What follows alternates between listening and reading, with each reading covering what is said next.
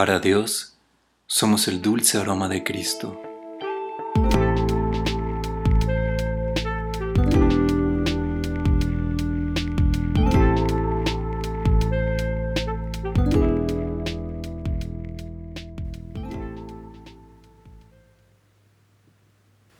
A veces echo una mirada hacia atrás en el tiempo y no es algo que hago muy seguido, pero cuando lo hago me doy cuenta de que tanto han cambiado las cosas. ya parezco un ancianito hablando así, ¿verdad? Pero no, no, no estoy tan viejo, apenas tengo 93 años. Soy un joven viejo o, como decimos acá en mi barrio, soy un chavo ruco, pues. Y fuera de bromas, la verdad es que sí son muchas las cosas que han cambiado.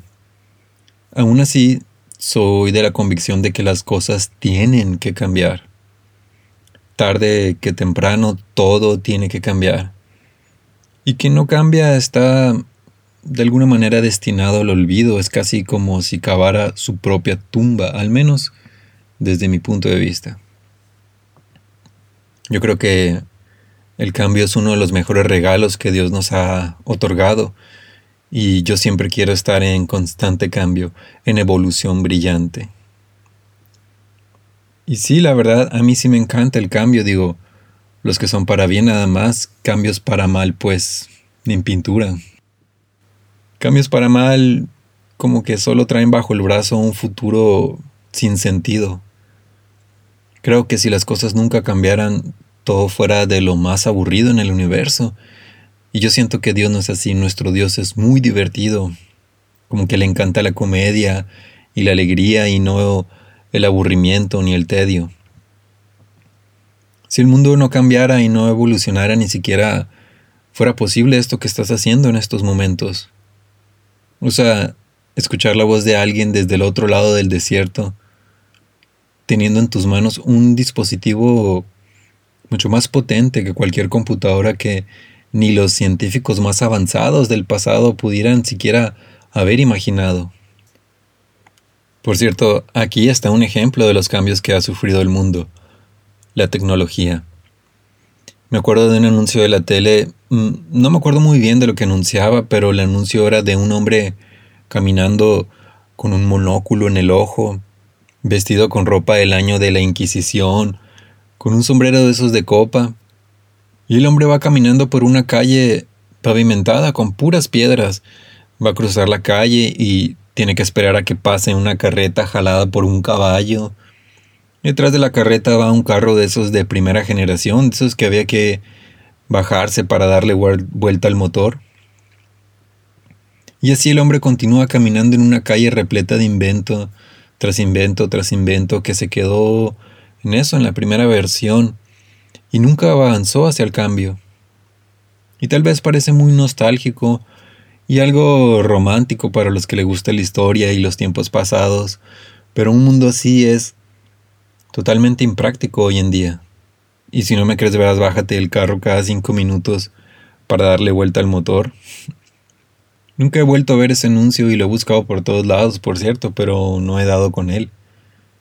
Si sabes dónde está, pues ahí te pido que me eches unas líneas para indicarme dónde hallarlo, ¿no? Dicen que los niños antes nacíamos con los ojos cerrados. Yo ni me acuerdo de cómo nací, ¿verdad? Lo que sí es cierto es que ahora los bebés nacen con los ojos bien abiertos, casi casi salen con el dedito así picándole a una tablet.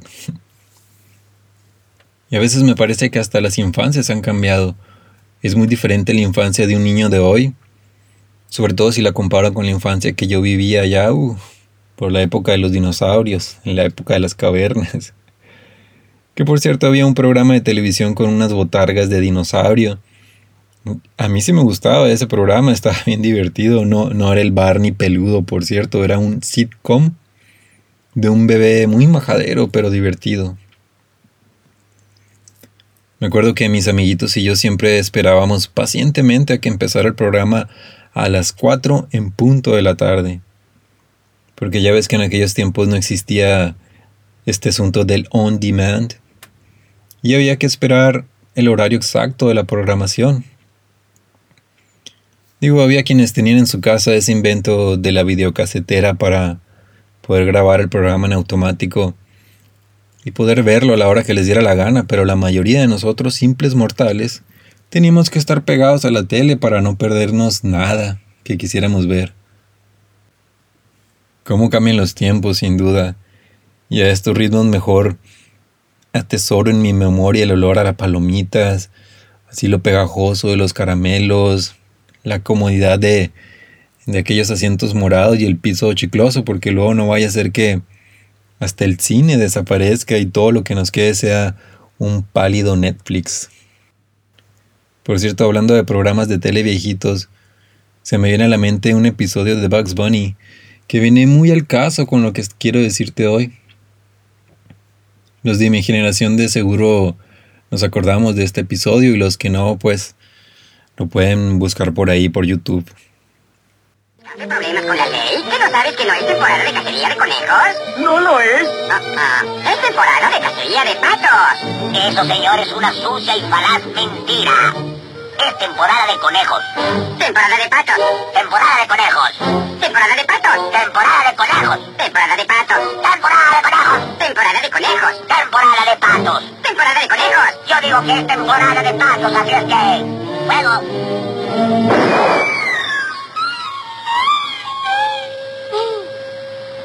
Mm, intentémoslo de nuevo, ¿eh, amigo? De acuerdo. Solo que yo comenzaré esta vez. Correcto. Temporada de conejos. Temporada de patos.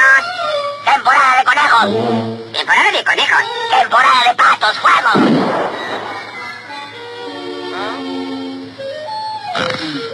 De acuerdo. Esta vez comenzarás tú, ¿eh? Lo que tú digas. ¡Conejos! ¡Patos, fuego! ¿Qué pasa? Todo está de cabeza. Qué extraño, parece que estoy caminando en el cielo. ¡Ah! ¿Qué pasa? Todo está de cabeza. Así me siento como el pato Lucas, como si todo estuviera de cabeza. Vuelto a ver el mundo en el que hoy vivo y me doy cuenta que no todos los cambios han sido para bien. Parece como si viviera en ese lejano mundo descrito por el profeta Isaías, donde a lo malo dicen bueno y a lo bueno malo, donde la gente hace de la luz tinieblas y de las tinieblas luz, donde se pone lo amargo por dulce y lo dulce por amargo. Sí, el mundo ha cambiado y me duele decirlo, pero no hemos dado el mejor de los cambios. Todo está de cabeza. Creo que hasta el clima ha cambiado. Ahora el invierno es el verano y la primavera anda toda confundida, se la pasa tomando chocolate caliente. Parece como si la tierra tuviera el anhelo ardiente de Dios, y yo no puedo olvidar esas imágenes de San Francisco ardiendo en llamas. Yo vivo bien, bien lejos de la bahía, como a casi 2.000 kilómetros de distancia, y tengo muy, muy grabado en mi mente cómo acá el sol también se apagó con tanto humo. Era un sol triste. Y sí, esta tierra respira un fuego abrasador y sufre. Es como si gimiera y llorara por tanto dolor que hemos causado. Y no solo ella tiene dolores de parto, sino que también nosotros mismos lloramos de tanto dolor y sufrimiento. Quien no quiera ver esto, pues me parece que quiere poner una especie de venda bien negra sobre sus ojos, quiere vivir bajo una oscuridad falsa. Yo creo que basta con ver todo el tiempo pasado, el famoso 2020, que sin duda va a pasar a los libros a la, de la historia, y no creo que sea recordado en esas páginas de una manera muy halagadora, porque fue un mundo lleno de muerte, lleno de violencia, de inestabilidad social, de intentos de golpe de Estado, de enfrentamientos entre nosotros mismos, con las autoridades, con los vecinos, con la familia. Sí, son tiempos de cambio, de malos cambios, son tiempos violentos, tiempos de muerte, tiempos turbulentos. Y esto me hace recordar el libro de Job, que dice que Dios da a conocer nuestras malas obras y la insolencia de nuestras rebeliones para abrirnos los oídos y corregirnos. y animarnos a apartarnos del mal. Yo me pregunto y te pregunto a ti, ¿son tiempos necesarios? Y le pregunto a Dios, Dios mío, en verdad necesitábamos vivir todo este cataclismo año 2020 o 2020 como el famoso término que usan en las ópticas cuando se realiza un estudio de la vista, ¿verdad? Me pregunto a Dios si necesitábamos ser sacudidos así para abrir los ojos a, tu amor, al amor de Dios. Teníamos que pasar todas estas calamidades para abrir nuestros ojos a nuestra propia maldad, o para abrir nuestros oídos a su amor, o quizá para ablandar el corazón de piedra que todos cargamos bien fondo en el pecho. Yo todo esto me pregunto y la verdad es que no tengo una sola respuesta para todas estas preguntas. En verdad no sé si Dios permitió todo esto para hacernos despertar de un letargo amargo, para que una vez pasadas todas nuestras crisis tuviéramos el valor de acercarnos a sus brazos amorosos y extendidos, brazos abiertos en perdón y gracia. Lo que sí sé es que Dios es bueno, que siempre es bueno que su corazón siempre late y se desborda de amor por nosotros, sus hijos. Somos su amada creación. Somos su obra de arte y aunque nos hemos convertido en una pesadilla de humanidad, Él es siempre fiel y nos sigue amando. Pienso que si hay alguien a quien le duele tanto sufrimiento, es a Dios mismo.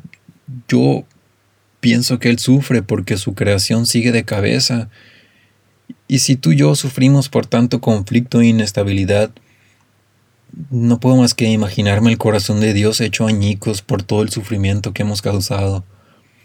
Y recuerdo estas páginas de la Biblia cuando Dios estaba a punto de mandar un diluvio que iba a arrasar y limpiar con toda la maldad. Mira, quieres oírlas, dicen. Y le pesó al Señor haber hecho al hombre en la tierra. Le dolió mucho en el corazón, y dijo el Señor, cuánto me pesa haberlos hecho. ¿Escuchaste? Le dolió mucho en el corazón, le dolió mucho en el corazón. Y al decir estas palabras yo puedo sentir el daño que no solo nos hemos hecho entre nosotros mismos, sino el profundo dolor que causamos a Dios con todo este mal en que vivimos. Y no, no, la verdad no estoy comparando estos tiempos con los tiempos del diluvio, ni mucho menos, ¿verdad? Con el arca de Noé, todo eso. Yo no estoy pronosticando una lluvia de 40 días y 40 noches, una lluvia que nos borre de la faz de la tierra.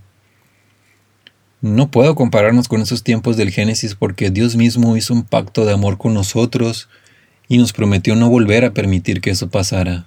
Nos dejó un pacto en forma de arco lleno de colores en el cielo. Por eso me gusta tanto ver llover y después ver aparecer esos colores llenos de de majestad, llenos de luz y de vida en el cielo. Eso es lo que significa el arco iris, un pacto de amor de Dios para conmigo y contigo. El arco iris es un símbolo del amor puro y perfecto de Dios. Es como si fuera una, una especie de sortija en el cielo para recordarnos que somos la creación amada de Dios. Y cuando medito en el corazón de Dios, mm, tengo un par de sentimientos encontrados, digo yo no me puedo adentrar bien en el corazón de Dios. Pero imaginando, por un lado yo digo, chale, ya la regamos bien duro. Ya le rompimos el hermoso corazón a nuestro amado Padre. Pero también al mismo tiempo me aliento, siento vibrar mi pecho porque me hace ver que Dios, el Rey y Creador del universo, de las galaxias, de los pájaros de colores blancos, del canto de los lagartos, y, porque los cocodrilos cantan, hasta las piedras cantan y alaban, dice la Biblia. Sí, ese Dios único y verdadero, y que nos ha permitido llamarle Padre, es un Dios con un corazón lleno, rebosante de sentimientos, con sentimientos puros y desbordantes de amor y gracia y perdón y misericordia. No es un Dios distante ni distinto de nosotros, es un Dios que está tan cercano como está nuestro corazón en nuestro pecho. Es un Dios con emociones y sentimientos como los tuyos y los míos. Bueno, no, no exactamente igual porque sus sentimientos son siempre santos, siempre puros. Si Él ama, ama en pureza. Es un amor sin contaminación de ningún tipo. Y si odia, odia en todo su enorme resplandor y santidad, porque hasta su odio tiene un grado de santidad que jamás seremos capaces de siquiera imaginar. Yo digo que es bonito pensar que los mismos sentimientos que se encuentran en el corazón de nuestro amado Padre también se encuentran en nuestro pecho. Pero eso sí, nuestros sentires y pesares y emociones están mucho como que más modificados, sucios de alguna manera. Pero Dios siente en su pecho los mismos sentimientos que tú y que yo, con un... Son, son sentimientos glorificados por el amor verdadero de nuestro Padre Celestial. Nuestro corazón no late con la misma gloria y majestad que la de nuestro Padre. Y yo, ni modo, ¿verdad? Así es nuestro corazón sin santidad. Es el resultado del pecado. Y la Biblia dice que todos hemos pecado y hemos puesto una distancia, una barrera inmesurable entre nuestro sucio corazón y el corazón santo de Dios. La buena noticia es que Dios mismo ha enviado a su Hijo Santo y hermoso para romper esa barrera para siempre, para poder estar de nuevo en sus brazos por la eternidad entera. La Biblia dice que Dios mismo se hizo carne y vació todo su corazón dentro del cuerpo de un hombre perfecto y eterno, Jesús el eterno Redentor. Se hizo un hombre de carne y huesos y sentimientos con barba, que usaba sandalias en el polvoriento Medio Oriente, que trabajaba con madera en sus manos. Y lo más maravilloso e increíble de todo esto es que vino para colgar de un madero por unas horas, morir una muerte agonizante, cruel, humillante, y eso para ponerle fin para siempre al último enemigo que es la muerte. Parece confuso decirlo así, pero Jesús vino para matar a la muerte y al morir así ensangrentado y agonizando en un madero, le dio el golpe final a nuestro más grande enemigo. Cristo vino y vivió y murió por amor, por ti y por mí. Murió con el propósito de que todos seamos perdonados de todas, y digo absolutamente todas nuestras ofensas al corazón del Padre. Murió para borrar por completo todos nuestros peleitos idolatrías, brujerías, odios, discordias, celos, arrebatos de ira, rivalidades, infidelidades, lujurias, envidias, borracheras, orgías, en fin. La lista parece ser infinita cuando pienso en todo lo vil que nos hemos convertido. Pero no es así, la lista de nuestra maldad no es infinita, todo lo contrario. Nuestros pecados han sido borrados por completo y lanzados al fondo del mar del olvido. Todo lo vil y ruin que puedas imaginar en nuestro ser, Dios lo ha perdonado. Ya nuestros pecados no son infinitos. Gracias a la cruz de Cristo, nuestros pecados han sido aniquilados para siempre y por siempre. Así algún día disfrutaremos de una eternidad llena de luz y amor frente a su presencia. Entonces cuando pienso en qué tiempos estamos, Dejo de pensar en los tiempos turbulentos que tengo ante mis ojos. Sí, los tiempos pueden ser duros y no es necesario crear una burbuja color de bombón ni hace falta hacerse ciego negar todos los problemas que inundan el mundo. Reconozco que por sobre todo estamos en tiempos de necesidad, pero esta necesidad es una necesidad muy especial, algo que va más allá de nuestros sentidos, y por sobre todo es una necesidad que está por encima de todos nuestros placeres. Estamos en tiempos de necesidad espiritual. La necesidad de nuestras almas no se puede satisfacer con viajes por el mundo, con carros de miles de millones de dólares, con casas extravagantes, perfumes de París, con distracciones de Disneylandia, con andar de fiesta en fiesta y carnita asada y borrachera con los amigos, cosas que solo nos sirven como sedante y alargan el letargo, la amargura de nuestras almas. Qué bueno si tenemos muchos placeres por disfrutar, demos gracias y alabanzas en los atrios de nuestro Dios. Dios mismo nos dio todos estos placeres para disfrutar de ellos, Y qué bueno es cuando podemos disfrutar con mesura de todos los placeres de la vida. Pero mientras vivamos en esta tierra, rodeados de cosas maravillosas o de numerosas tormentas, siempre debemos tener una convicción bien arraigada en la profundidad de nuestro corazón. Y esta convicción es saber que la necesidad espiritual de mi ser solo puede ser satisfecha con Cristo. Jesús es la imagen viva del Dios invisible y solo Él puede satisfacer la sed de nuestra alma. Nuestros corazones claman por el amor infinito de Dios. Entonces, ¿en qué tiempos estamos? Estamos en un momento de necesidad de amor, y Dios es amor. Así que acerquémonos confiadamente al trono de la gracia para recibir misericordia y hallar la gracia que nos ayude en el momento que más la necesitemos. Y vaya que es un momento en el que hoy necesitamos su amor y gracia. Qué mejor tiempo para acercarnos a nuestro amado Padre en el cielo.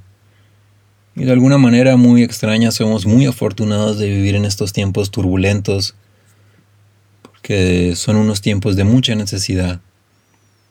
Necesidad de amor. Este tiempo es el mejor momento para acercarnos a los brazos de papá bien abiertos.